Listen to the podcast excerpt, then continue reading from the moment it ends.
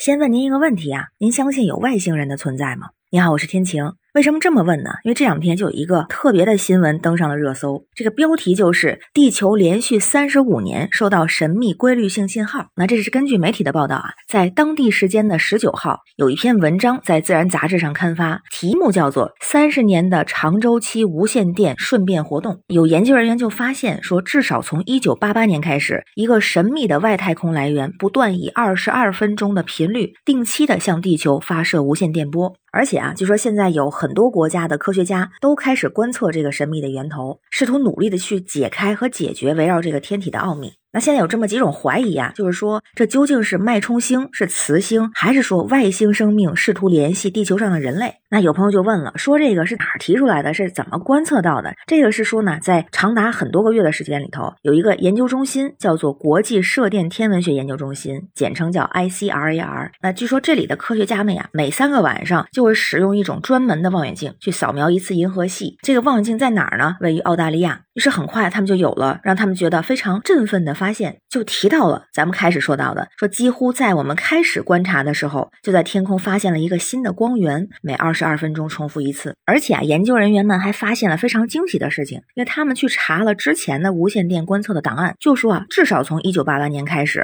地球上每年都能探测到这些信号波，但是没有引起注意。直到这一次再翻阅档案的时候，就发现啊，这个信号源至今已经持续不断出现了三十五年的时间。于是也出现了各种各样的推测嘛，是不是脉冲星啊，是不是是磁星？但都没有办法真正的证实。而这个事情呢，也激起了网友们的好奇心，在新浪微博上就有这么一个话题，就是说你对外星人是害怕还是期待？那大家的选择不太一样。在七月二十一号上午八点多的时间，当时已经有超过十一万人参与这个话题讨论。那在这些投票中，数据很有意思，有百分之三十四，差不多三分之一的人选择了害怕，百分之四十七的人选择期待，同时也有百分之十二人选择无感。当然，也有百分之五的人啊选择不相信有外星人的存存在。就感觉哈，其实有很多朋友是相信有外星生物的存在。这样的朋友觉得，就只从咱们国家来看，这种记录啊还挺多。有人就举例子嘛，就是说关于外星人。人的记载早在四千年前的尧帝时期就开始了，当时还有详细的文字记录呢。说在西海之上，一个船形的飞行物出现了，船体发出刺眼的光，缓缓移动。船上的人头上戴冠，浑身满是白色羽毛，无翅而能翱翔在高空之上。当然不知道这个记录是不是真实啊，但确实已经出现了这样的文字信息。那再说离现在近一点的古代啊，光是清朝不但有相关的描述，甚至还有相应的画作流传。就比如说清代的这个 UFO 事件中，像赤焰腾。空还有火阳飞天都有过画作的记录，就比如说当时这个赤焰腾空，清末有个画家叫吴有如，他在这个赤焰腾空的画面上方就落款写了这么一些文字，说是九月二十八日晚间八点钟时，金陵城南，也就是现在的南京啊，偶见火毯一团自西向东，形如巨卵，色红而无光，